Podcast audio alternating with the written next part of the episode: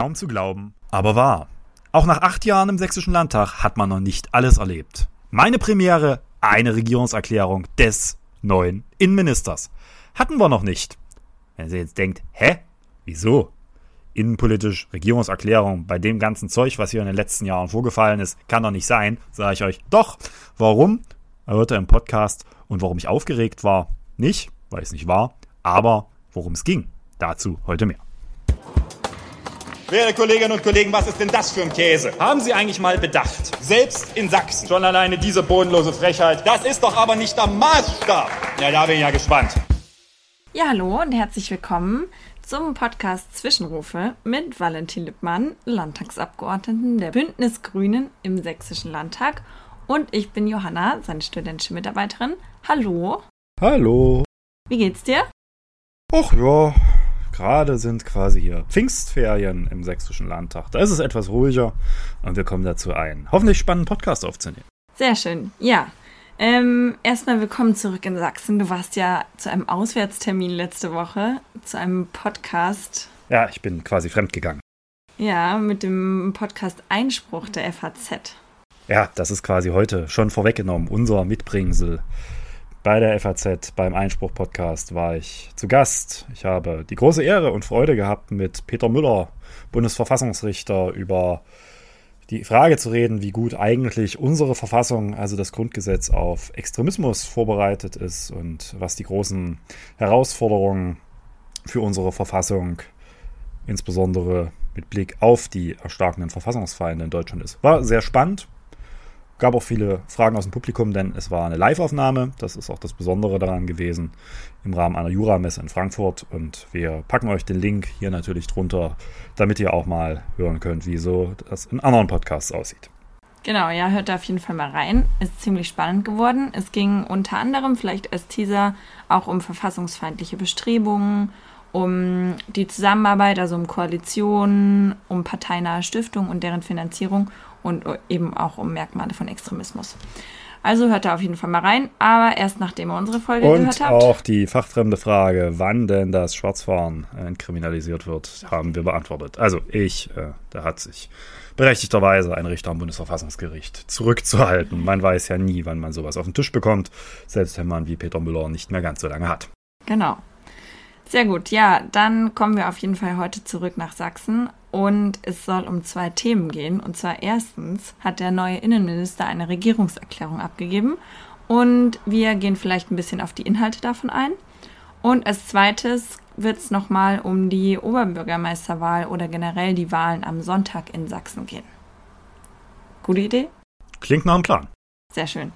Ähm, dann vielleicht erstmal eine ganz grobe Frage. Wie fandest du denn die Regierungserklärung? War das eine typische? Ich muss vielleicht ein was vorwegnehmen, so skurril das klingt. Hm, es war, soweit ich mich erinnern kann, meine erste Regierungserklärung eines Innenministers in Sachsen, die ich seit 2014 erlebt habe. Äh, wir haben es jetzt nicht ganz äh, zurückgerechnet, aber tatsächlich müsste die letzte Fachregierungserklärung eines sächsischen Innenministers Tatsache schon weiter zurückliegen. Ihr denkt euch, hä? Bei dem, was hier los ist, wieso gab es da nicht vorher schon Regierungserklärungen?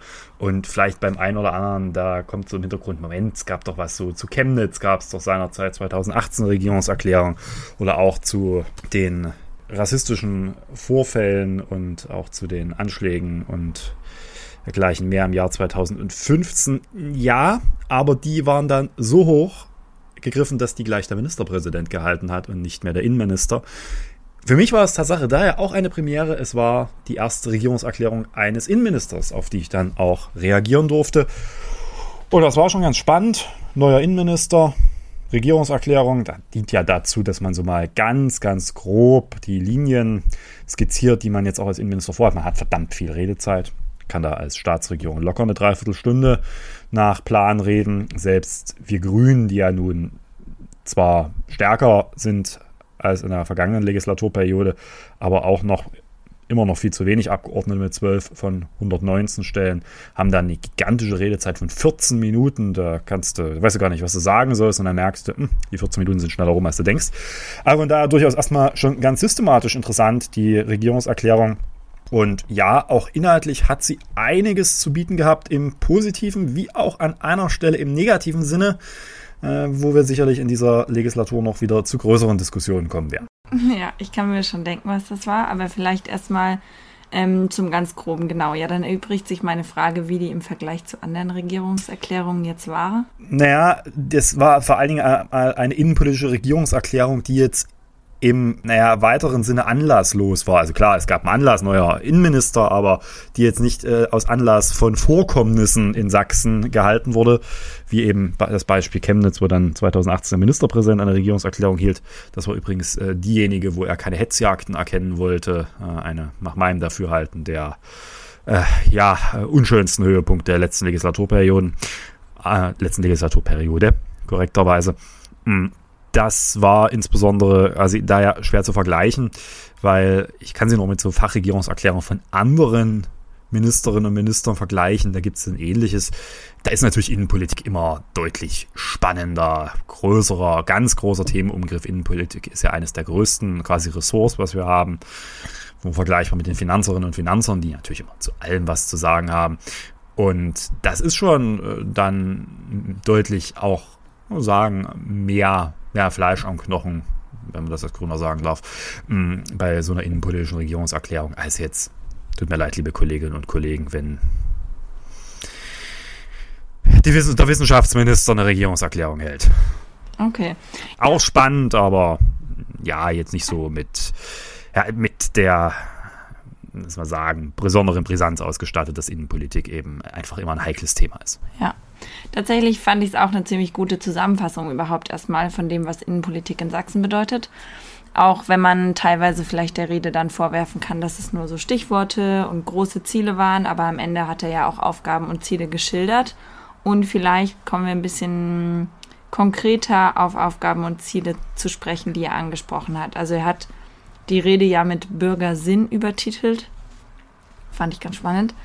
Und zu Themen wie Radikalisierung und Extremismus hat er gesagt, dass es da keine Entwarnung gibt. Das Ziel ist, dass Sachsen zum sichersten, eins der sichersten Länder werden soll. Und da beginnt schon der Streit, soll es eins der sichersten Länder oder das sicherste Bundesland werden, je nachdem, wem man dann im Nachgang zugehört hat. Ja wurde es interessant. Die CDU sprach nämlich konsequent vom sichersten Bundesland in Deutschland. Okay. Er hat, glaube ich, die Wortwendung eins der sichersten. Ja, das ist einfach auch der notwendige Realismus, weil woran macht man das eigentlich fest? Das ist eine der unter Innenpolitikerinnen und Innenpolitikern ja auch immer wieder ganz, ganz hart diskutierte Frage. Woran mache ich eigentlich fest, dass ich das sicherste Bundesland bin? An der Aufklärungsrate, an den Straftaten, am Gefühl der Menschen. Äh, deswegen halte ich von diesen Superlativen gleich gar nichts. Okay. Dann hat er ja noch über die hohe Belastung der Polizei gesprochen, dass die in Sachsen auch besonders hoch ist und dass man deswegen die Polizei unterstützen soll, sagt aber, dass man diesen Korridor von Neuanstellungen bei 600 belassen soll. Lag der nicht mal bei 1000 Neuanstellungen? Nein, nein, da muss man, äh, das sind zwei Zahlen, die werden gerne ineinander gehauen und auch da haben wir jetzt äh, wieder festgestellt in anderen Redebeiträgen, dass da äh, teilweise auch die Opposition nicht ganz verstanden hat, also insbesondere die AfD, wovon sie redet. Es geht um Folgendes es gibt zwei unterschiedliche Zahlen. Es gibt immer die Zahl, wie viele Polizistinnen und Polizisten habe ich in Summe in Sachsen. Und da gab es mal das Ziel, dass wir in Summe 1000 mehr haben wollen. Und dann gibt es die Zahl, wie viele Polizistinnen und Polizisten stelle ich pro Jahr neu ein. Das ist eine andere Zahl. Denn jeder Neueinstellung steht natürlich in der Regel auch nicht unmittelbar ein Abgang gegenüber. Das Ziel ist ja momentan, wenn man in Summe mehr haben will, muss ich mehr einstellen als durch Ruhestandseintritt oder durch Ausbildungsabbruch hinten rausfallen. Und diese 600, das sind die Zahl der Neueinstellungen pro Jahr. Und die überkompensiert momentan die Altersabgänge. Und das führt dazu, dass wir netto pro Jahr immer mehr Polizisten haben, bis diese Zahl von 1000 erreicht ist. Das sind wir jetzt bereits bald. Äh, jetzt geht es um die Frage, müssen wir noch weiter erhöhen? Okay, was ist deiner Meinung nach das Richtige? Da gibt es eine Kommission, die dazu Zahlen vorgelegt hat und genau da beginnt nämlich der spannende Punkt. Äh, diese, ach, das wollen wiederum zwei Koalitionspartner nicht ganz so richtig verstehen. Diese Kommission hat ein Spektrum eröffnet, nämlich genau an der Frage, will Sachsen in Anführungsstrichen nur zu den sichersten Bundesländern gehören oder eben das sicherste Bundesland werden. Oder reicht es, dass man im sehr guten Mittelfeld und eigentlich beim jetzigen Status quo äh, liegt? Und da ist quasi ein Spektrum aufgemacht, was nochmal eine weitere, im Optimalfall weitere drei, hohe dreistellige Zahl an Polizistinnen und Polizisten mehr verlangen würde. Oder eben Abstufungen dann dazwischen. Und wir haben gesagt, wir sind in diesem Spektrum durchaus bereit zu verhandeln. Aber jetzt, es muss vielleicht nicht das Optimum sein, weil natürlich darf man auch Folgendes immer bedenken. Je mehr Polizei ich habe, das ist Naturgesetz, umso mehr Straftaten werden natürlich auch aufgedeckt und aufgeklärt. Das zieht also weitere Personalbedarfe mit sich, nämlich Staatsanwältinnen und Staatsanwälte die das dann verfolgen müssen. Je mehr Staatsanwältinnen und Staatsanwälte ich habe, die sich damit beschäftigen aufgrund der hohen Fallzahl, umso mehr Richterinnen und Richter und deren Geschäftsstellenpersonal brauche ich hinten raus. Also das ist keine einzelne versäulte Polizeidiskussion, wie man das gerne haben will. Immer in, insbesondere auch in der CDU nach dem Motto, es reicht nur mehr Polizei haben. Nein, da hängt ein sehr, sehr großer Rattenschwanz hinten dran und das wird man in der Haushaltsverhandlung sehr, sehr genau miteinander bereden müssen, wo quasi auch die Grenze dessen ist, was wir uns auf Dauer leisten können. Okay, sehr gut. Dann hat er in einem Satz erwähnt, dass er sich schon an den Koalitionsvertrag ja, halten möchte. Aber, genau, und dann dass er schon noch mal über Begriffe und Themen wie Quellen-TKÜ und Bodycams reden möchte. Alles, was vor dem aber kam war dann die Unwahrheit.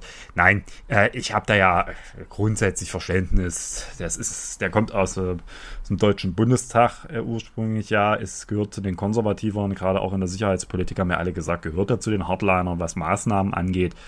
Und jetzt will er halt hier sein großes Besteck, nachdem er schon im Bund die Vorratsdatenspeicherung damit durchgewungen hat, will er jetzt hier das, was der Bund ja im strafprozessualen Bereich schon längst gemacht hat, äh, die Quellen-TKÜ, die Online-Durchsuchung.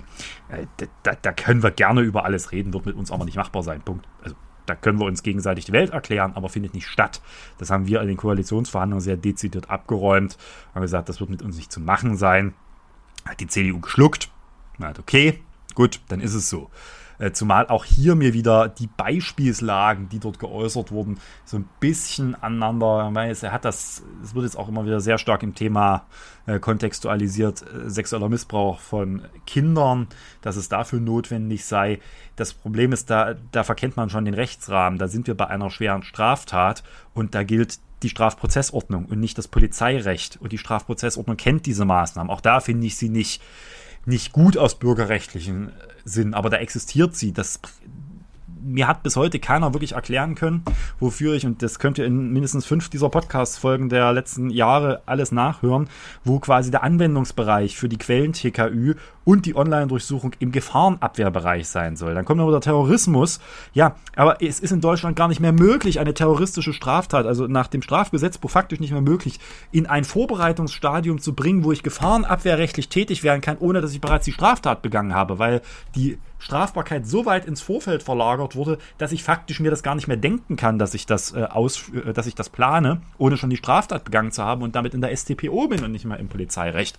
Also das können wir gerne miteinander uns freundlich von mir aus beim äh, Stück Kuchen oder einer, äh, ein Glas Wein, was auch immer ihm beliebt, oder in Koalitionsverhandlungen dort diskutieren, aber die Antwort bei uns wird klar sein. Wir haben in diesem Koalitionsvertrag das akzeptiert, was wir akzeptieren wollten. Und wir haben gesagt, Quellen TKÜ und Online-Durchsuchung im Polizeirecht, jet. Und daraus wird es auch bleiben.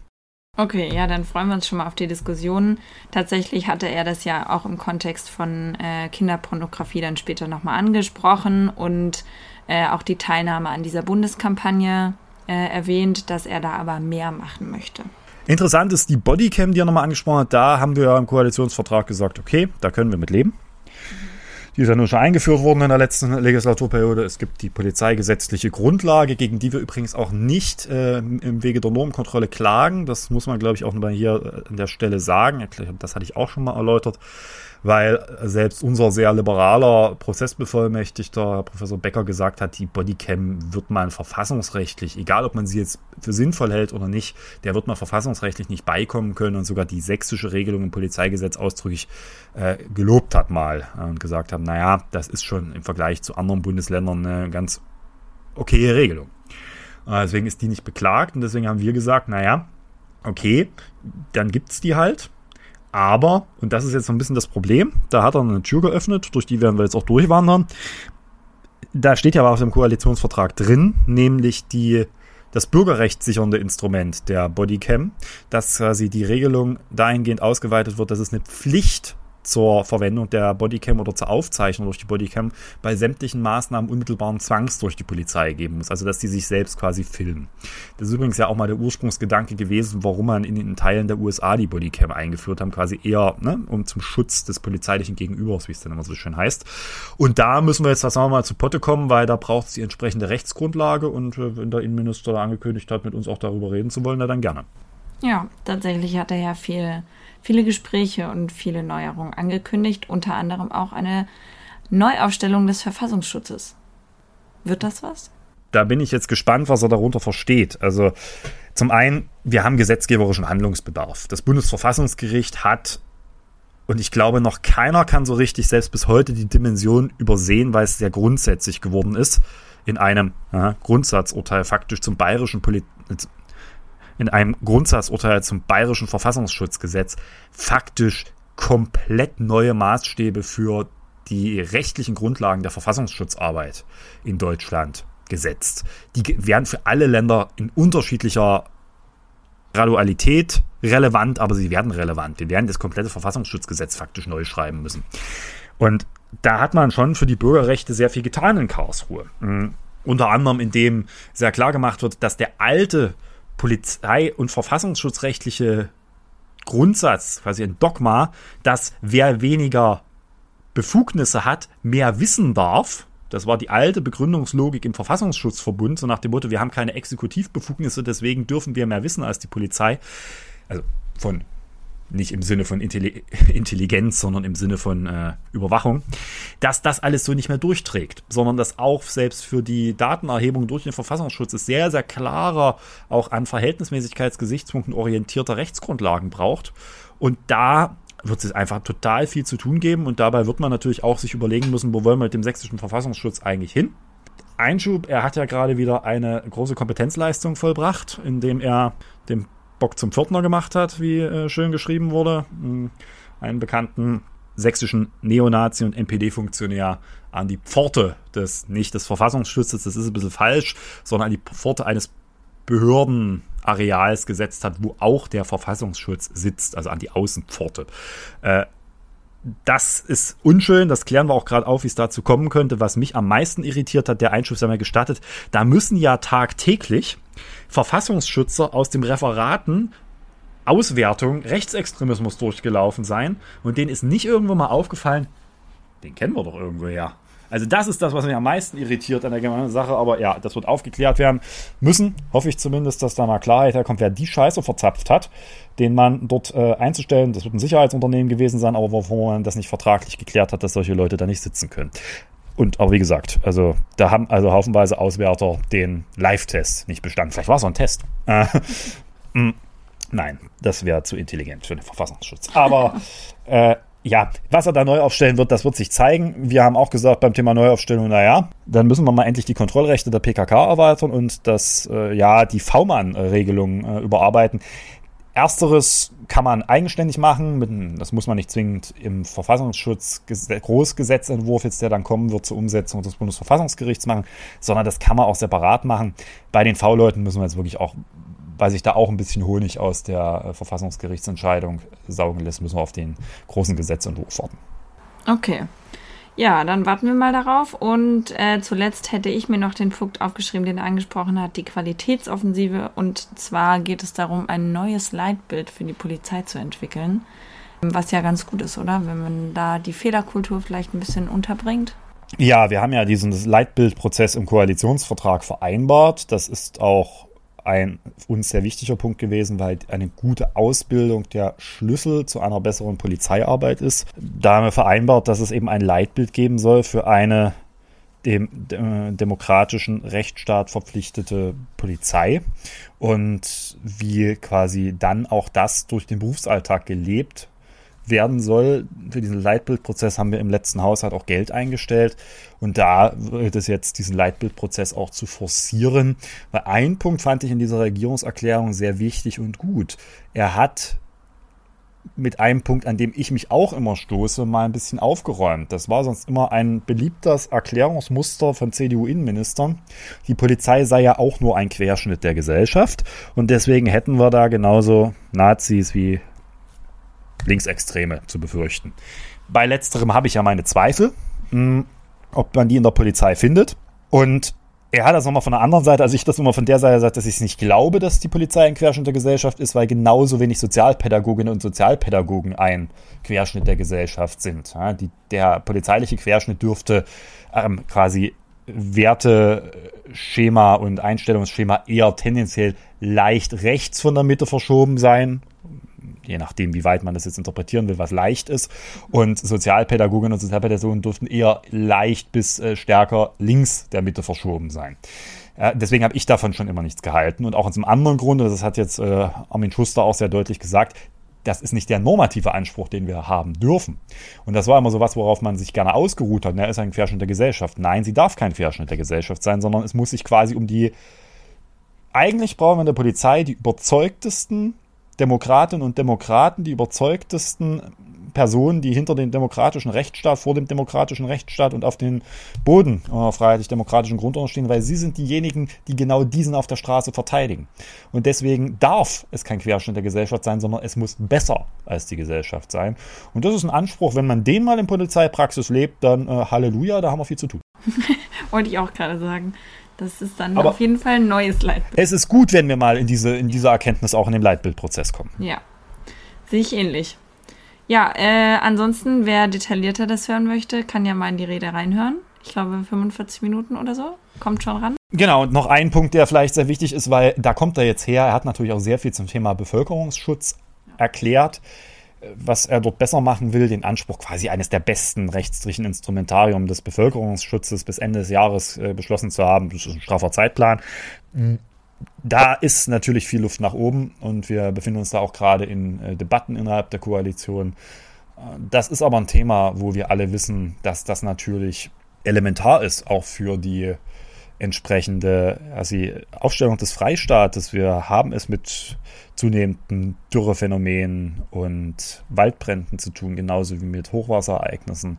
Äh, Klimawandel bedroht unsere Freiheit und das heißt, wir müssen auch den Auswirkungen des Klimawandels uns entsprechend wappnen und dazu gehört moderner Bevölkerungsschutz. Das Ganze kommt jetzt natürlich noch mit der Frage, wie stellen wir eigentlich Bevölkerungsschutz und Zivilschutz in Zeiten von wieder Kriegssituationen auf. Das wird auch ein Thema, was diese Koalition definitiv die nächsten zwei Jahre sehr stark prägen wird.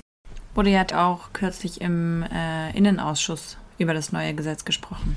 über das Gesetz selber haben wir noch nicht gar nicht so, sondern über einen Antrag der Linken, aber es ging natürlich sehr stark in, was erwarten wir von dem Gesetz. Das Gesetz selber liegt noch nicht vor. Okay. Dann freuen wir uns schon mal auf den Gesetzentwurf und kommen zum zweiten Thema. Am Sonntag, dem 12. Juni, werden Wahlen in Sachsen stattfinden. Wir hatten ja das letzte Mal schon mal kurz Werbung gemacht für die grüne Oberbürgermeisterkandidatin. In Dresden wird ein Oberbürgermeister ja. oder eine Oberbürgermeisterin gewählt. Ja. Ist ganz klar, wen du empfehlen würdest. Ähm, es wird aber auch in Landkreisen gewählt. Genau. Wer denn und ja. sind das spannende Kandidaten. Also wir wählen in insgesamt neun der zehn Landkreise, die oder die Landräten, also quasi das, was der Oberbürgermeister in Dresden ist, also den quasi nicht nur den obersten politischen Repräsentanten des Landkreises, sondern auch den Chef der Verwaltung. Die, dazu muss man wissen, die Landräte sind in Sachsen sehr, sehr mächtige Posten. Zum einen, weil sie auf eine sehr lange Amtsdauer gewählt werden, nämlich nicht wie beispielsweise der Kreistag als gewähltes Parlament des Landkreises auf fünf Jahre, sondern sogar auf sieben Jahre. Entsprechend liegen die letzten Landratswahlen dort schon sieben Jahre zurück und waren 2015. Das ist schon eine Weile her. Wenn man sich auch bedenkt, wie sich seitdem auch die politische Landschaft hier geändert hat. Und da es ist quasi das eine oder das andere, sie haben sehr, sehr große Befugnisse auch. Also sie sind schon auch im bundesweiten Vergleich sehr, sehr stark, was ihre exekutiven Befugnisse auch quasi angeht, was sie selbst entscheiden können, ja, wofür sie gar keine Entscheidung auch des des Kreistages benötigen oder eben wo sie durch reine Führung der Verwaltung Dinge entscheiden können. Hast du so ein bis zwei Beispiele? Weil wenn man jetzt sich versucht zu informieren, ist es, glaube ich, für viele immer so ein bisschen kryptisch, wenn überall vorsteht Vorsitz des Stadtrates, Verwaltung. Ja, also zum einen ist Tatsache, sollte man nicht unterschätzen, dieser Vorsitz des Rates, in dem Fall auch des Kreistages bei den Landräten, das hat viel Macht. Zum Beispiel kann äh, ganz häufig der Landrat über die Tagesordnungsfragen entscheiden, also was überhaupt auf der Tagesordnung behandelt wird, gerade wenn es um Eilsachen geht, also wo kurzfristig Anträge eingereicht werden, dann kann er die ablehnen, wenn er die nicht für eilbedürftig hält, beispielsweise. Gegen kann man zwar klagen und so, aber das ist äh, durchaus sehr mächtig. Und er hat natürlich das, das reine Führen der Verwaltung, eine enorme äh, Macht, die quasi ja, letztendlich dazu führt, dass ganz viel Politik, und das sollte man nicht unterschätzen, da ja auch von der Verwaltung nicht nur umgesetzt wird, sondern faktisch auch gemacht wird. Und wenn man da die Verwaltung führt, dann ist ganz klar, man hat die, äh, ja, auch die Machtfülle, die sich aus diesem Amt erwächst. Gerade wenn es um Fördermittelfragen geht, wenn es um äh, Geldverteilen auch geht, sind die Landräte durchaus sehr, sehr mächtig. Und wir haben jetzt beispielsweise ja bei Corona erlebt, wie diese eigentliche Anspruch, starke kommunale Selbstverwaltung und diese Machtfülle der Landräte vollkommen diametral war zu ihren tatsächlichen Entscheidungswillen. Also das Groteskeste war den Landräten Befugnisse bei den Corona- Maßnahmen zu geben nach dem Grundsatz, naja, wenn eure Inzidenz X überschreitet im Landkreis, dann solltet ihr Folgendes machen, weil da haben die gesagt, nö, machen wir nicht. Das waren die Ersten, die sich darüber beschwert haben, wenn irgendwas verschärft wurde und waren wieder die Ersten, die gerufen haben, wir wollen lockern, lockern, lockern, aber sie wollten nie dafür die Verantwortung übernehmen. Das war eben auch so ein bisschen, das Schuld war dann immer Dresden, also der Landtag oder Berlin und Karl Lauterbach. Und das ist schon, äh, das sind mächtige Ämter, wenn man sie gut ausführt. Das sind auch mächtige Ämter, wenn man sie schlecht ausführt. Und das heißt, diese Wahlen sind nicht ganz unbedeutend.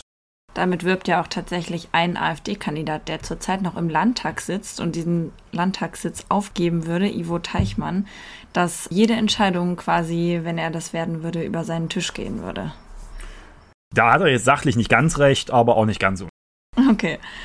Umso mehr sollte man verhindern, dass Ivo Teichmann irgendwas anfasst und an irgendeinem Tisch. Wollte ich gerade sagen, tatsächlich ist ja so ein bisschen die ja, wenigstens die Vermutung steht im Raum, dass sehr viele CDU-Kandidaten, die es bisher waren, aus dem Amt scheiden und auch nicht neu antreten. Genau.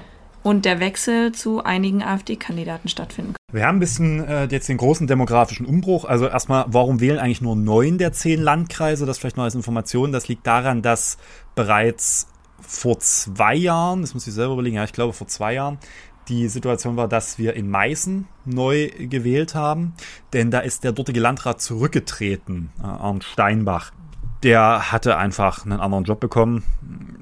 Wer sich mal für interessante Jobs, so was man als Folgeverwendung so als Landrat machen kann, der ist, ich glaube, das Ding heißt kommunaler Schadensausgleich Ostdeutschland. Das ist eine Art kommunaler Rückversicherer. Da ist er Geschäftsführer geworden. Die zahlen wohl deutlich mehr, als jeder Landrat verdient und hast du wahrscheinlich weniger zu tun.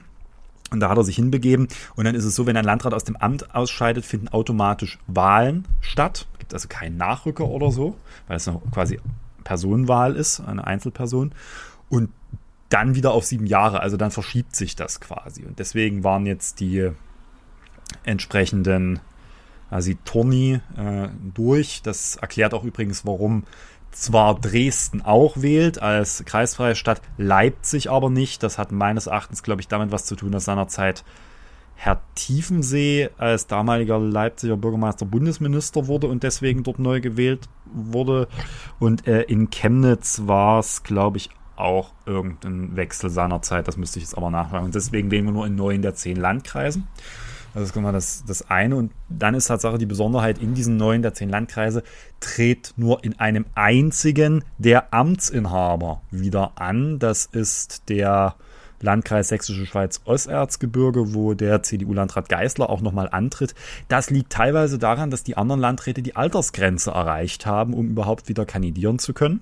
Ja, das Kein sind teilweise, attraktiver Job für junge Leute. Nee, das sind einfach Leute, die sitzen da seit anno dazu mal. Also die haben nach jeder Kreisreform, die es in Sachsen gab, quasi den nächstgrößeren Landkreis gewonnen und sitzen jetzt dort als starke Landräte und dürfen teilweise, wie gesagt, nicht nochmal kandidieren, weil sie die Altersgrenze erreicht haben. Ja, hier muss ich mich korrigieren. Es sind in der Tat drei Landräte, die erneut antreten. Ich hatte die beiden in den Kreisen rund um Leipzig, also Nordsachsen und Landkreis Leipzig, schlicht vergessen, weil die noch relativ jung sind. Und damit ist in vielen Landkreisen das Rennen doch deutlich offener, weil es keinen Amtsbonus gibt. Mhm. Okay, und befürchtest du da einen großen Umbruch?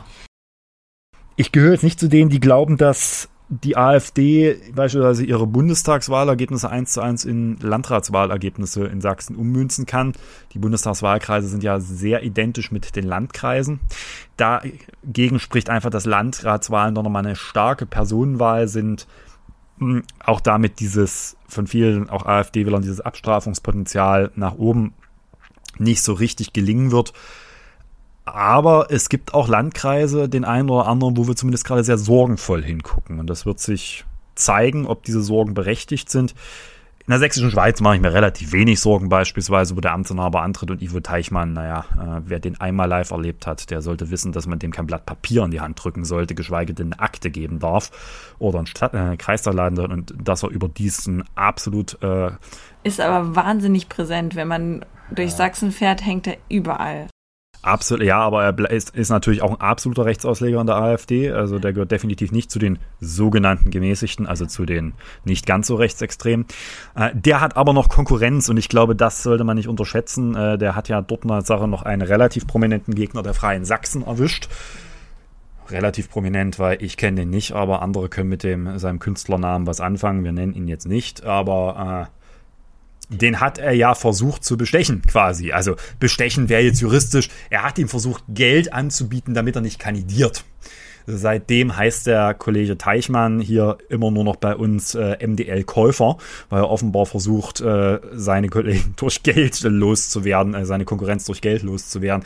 Das ist schon grotesk, wenn man sonst nichts mehr einfällt. Er bestreitet, dass er es getan hat, aber naja, zuzutrauen wäre es ihm. Mhm.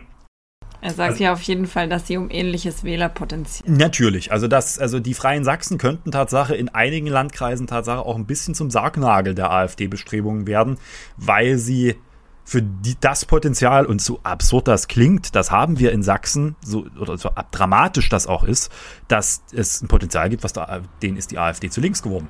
Ja. Und die holen natürlich die Freien Sachsen ab. Also insbesondere glaube ich, dass im, im Erzgebirge und in der sächsischen Schweiz das schon merklich zu Lasten der AfD gehen wird. Ja. Hm, dann gibt es aber Landkreise, also wie wir jetzt darüber gesprochen haben, wo ich schon so ein bisschen die Sorge habe, dass die Gesamtkonstellation nicht unbedingt erquicklich ist für äh, die weitere Entwicklung und dass da Chancen da sind. Also unsere große Sorge, ich, das steht ja auch in vielen Zeitungen, äh, hier in Dresden ist vor allem der Blick momentan nach Mittelsachsen. Mhm ist eine ganz schwierige Konstellation. Der Landkreis selbst ist soziodemografisch durchaus ja jetzt nicht linksgrün, wie es dann immer so schön heißt, verortet. Und dazu kommt dort eine schwierige Konstellation. Auch dort tritt der Amtsinhaber logischerweise nicht nochmal an. Es tritt ein CDUler an, der Oberbürgermeister von Döbeln ist, das auch noch nicht ganz so lange. Der, äh, den Kollegen kenne ich ja sogar noch, als er Landtagsabgeordneter war. Also das ist Tatsache noch nicht so lange. Der ist, ich glaube, Ende der letzten Legislaturperiode dann äh, Land, äh, Oberbürgermeister dort geworden. Hm, das ist, glaube ich, auch so bekanntheitstechnisch nicht äh, das Größte, was man dort finden konnte. Und dann gibt es eine gemeinsame Kandidatur oder eine unterstützte Kandidatur von Dirk Neubauer. Das ist ähm, Bürgermeister, der mal in der SPD war, ausgetreten ist, viel so zum Thema Digitalisierung gemacht hat, wo keiner weiß, wie groß dessen Chancen sind. Und dann gibt es einen AfDler, der hier im sächsischen Landtag äh, sehr umtriebig ist, der, muss man ihm leider zugestehen, äh, guter Demagoge ist und äh, gleichzeitig so als Schwiegermutters Liebling da daherkommt im äh, Landkreis und das halte ich schon für eine etwas gefährlichere Ausgangskonstellation. Auch weil ich glaube, dass da viele Leute sagen, naja, so schlimm ist der doch gar nicht. Dabei ist äh, Rolf Weigand einer der, auch einer der absoluten Rechtsausleger der AfD hier. Und so vielleicht uninteressant das ist, so kleine äh, Petitessen sind es dann doch manchmal, die äh, das deutlich machen. Im Sächsischen Landtag ist leider so ein bisschen die die Ordnungsmaßnahmen in den Sitzungen eingeschlafen. Äh, Herr Weigand hat jetzt jüngst im letzten Plenum den ersten Ordnungsruf dieser Legislaturperiode kassiert. der kann sich auch gelegentlich mal nicht benehmen. So, und naja, aber trotzdem, er fingiert da eben hier den großen Überparteilichen und äh, den eigentlichen Konservativen. Das ist, also da könnte die Sorge groß sein, dass es im ersten Wahlgang zumindest er vorne liegt. Und dann wird sich zeigen, wer da für wen zurückzieht, um Tatsache auch sicherzustellen, dass es einen demokratischen Landrat gibt. Ja. Ich sehe das jetzt allerdings nicht in allen Landkreisen so, dass das Problem da ist. Also die beiden äh, Landkreise rund um Leipzig beispielsweise, da treten die Amtsinhaber wieder an. Da muss ich mich jetzt korrigieren. Die sind nämlich jünger. Mm, also insoweit korrigiere ich mich, dass in Tatsache drei der neuen Landkreisen die Amtsinhaber wieder antreten. Die sind allerdings jünger. Da gehe ich davon aus, dass beispielsweise der Landrat in, im Landkreis Leipzig, der auch von den Grünen übrigens unterstützt wird, der CDU dort, dass der es vielleicht sogar im ersten Wahlgang schon schaffen könnte, äh, die absolute Mehrheit zu erreichen. Äh, bei äh, Kai Emanuel in Nordsachsen weiß ich es nicht, wie sich das dort entwickelt. Dazu habe ich zu wenig Einblick in, den Landkreis. Mhm. Interessanterweise äh, glaube ich auch, dass das Vogtland da relativ unproblematisch ist. Spannend wären da ja so vor allem in Zwickau und wo ich gar nicht, gar kein Gefühl habe und Mittelsachsen. Erzgebirge, ja, da rechnen einige auch so ein bisschen mit einem Überraschungserfolg möglicherweise der AfD, dass sie zumindest vorne liegen könnten, obwohl dort auch die Freien Sachsen antreten. Ja, mal so, das Erzgebirge wählt trotzdem auch noch sehr viel CDU, deswegen wird sich zeigen. Und dann gucken natürlich einige mit Sorgen Richtung Bautzen und Görlitz, einfach aus den Erfahrungswerten, dass es dort immer auch sehr starke AfD-Ergebnisse schon vor der letzten Bundestagswahl gab und vor der letzten Landtagswahl. Insgesamt also eine schwierige Konstellation.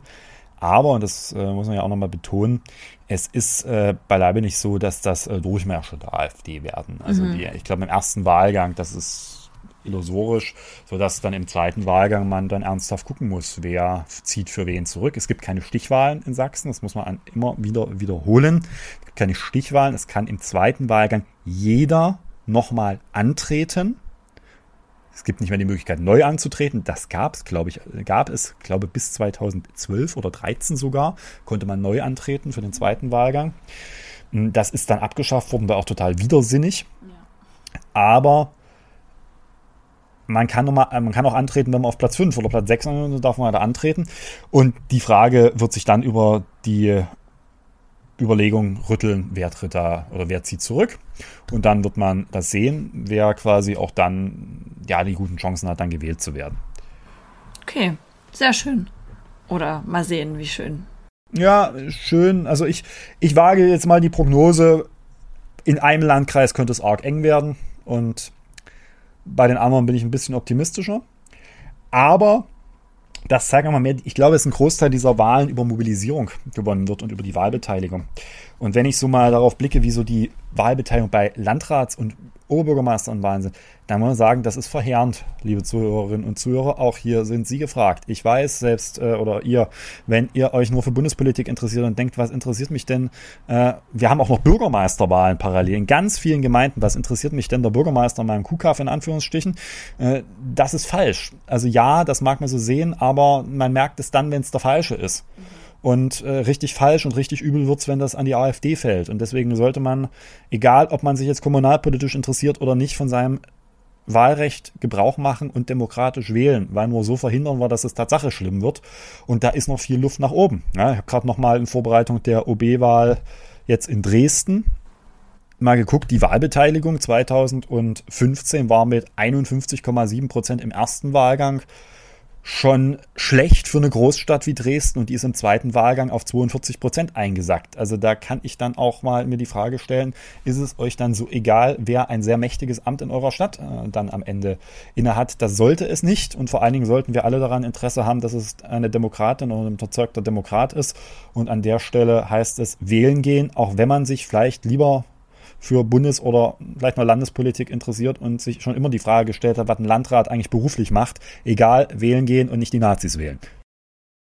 Also der riesige Auf Aufruf zur Wahl am Sonntag. Und natürlich dort, wo Grüne antreten, gerne Grüne wählen und insbesondere in Dresden Eva Jenigen wählen, weil das wird Tatsache eine, nach meinem Dafürhalten, durchaus spannende Wahl.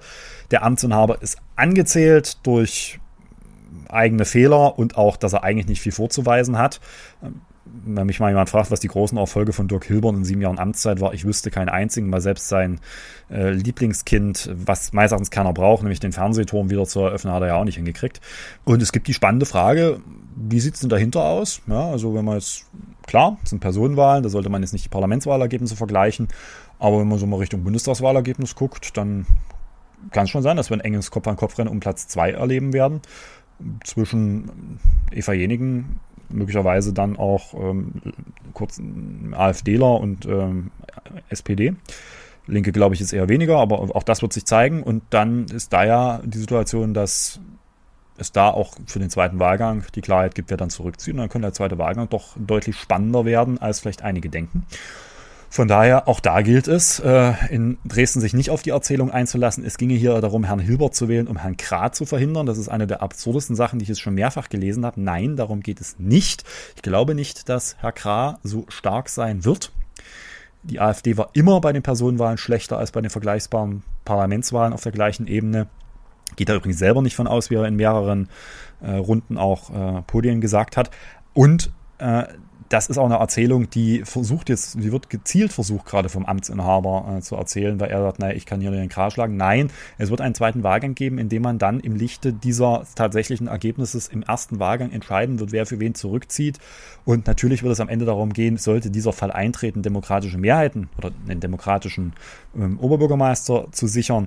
Aber jetzt schon quasi zu glauben, man müsse dringend Herrn Hilbert wählen im ersten Wahlgang, damit man Herrn Graf verhindert, da verkennt man, dass es der zweite Wahlgang genau ermöglichen wird, dass man eben das im ersten Wahlgang nicht zwingend tun wird. Und man sollte jetzt nicht den Fehler machen, im ersten Wahlgang diejenigen zu schwächen, die man eigentlich haben will, um dann äh, festzustellen, ups, da haben wir uns aber geirrt und im zweiten Wahlgang äh, quasi gar keine große Entfaltungschance mehr hat, weil man feststellt, ach, der Hilbert hat ja ein riesengeiles Ergebnis im ersten Wahlgang gehabt. Das hat er weder verdient äh, als Amtsinhaber, noch äh, glaube ich, dass er es Okay, ja, sehr gut. Das ist vielleicht nochmal eine wichtige Zusatzinfo. Damit verabschieden wir uns für heute. Das Mitbringsel haben wir schon mitgebracht. Das verlinke ich euch. Und dann viel Spaß beim Hören des anderen Podcasts. Genau. Und, und viel Spaß bei der Wahl. Letzter Aufruf, alle wählen gehen und nicht vergessen, es gibt mit hoher Wahrscheinlichkeit bei den, ich vermute mal, bei mindestens sieben, vielleicht sechs der neuen Landkreise. Und ich gehe auch davon aus, in Dresden einen zweiten Wahlgang. Der wird stattfinden am 10. Juli. Das könnt ihr euch schon mal, schon mal dick und fett in den Kalender eintragen. In der Tat finden nicht alle zweiten Wahlgänge am 10. Juli, sondern in den Landkreisen auch bereits am 3. Juli statt. Also schaut am besten in den Kalender, wann der zweite Wahlgang ist dass ihr dann nochmal alle nochmal zur Wahl geht und das auch enorm wichtig ist. Und das sage ich auch deswegen, weil das ein äh, Datum ist, wo jetzt schon viele sagen, naja, oh, da habe ich mich gedanklich schon im Sommer verabschiedet bei einigen. Nein, da gilt es nochmal zu wählen. Wozu haben wir die Briefwahl erfunden, wenn ihr nicht da seid? Also, wenn nicht dafür. Richtig. Dann habt um die Wahl herum ein schönes Wochenende Und wir hören uns dann im nächsten Podcast äh, sicherlich mit, wie ist es ausgegangen und wie weit lag ich ohne Blick in die Glaskugel daneben. Und äh, ich hoffe nicht zu weit. Dann viel Glück dabei und bis zum nächsten Mal. Tschüss. Tschüss.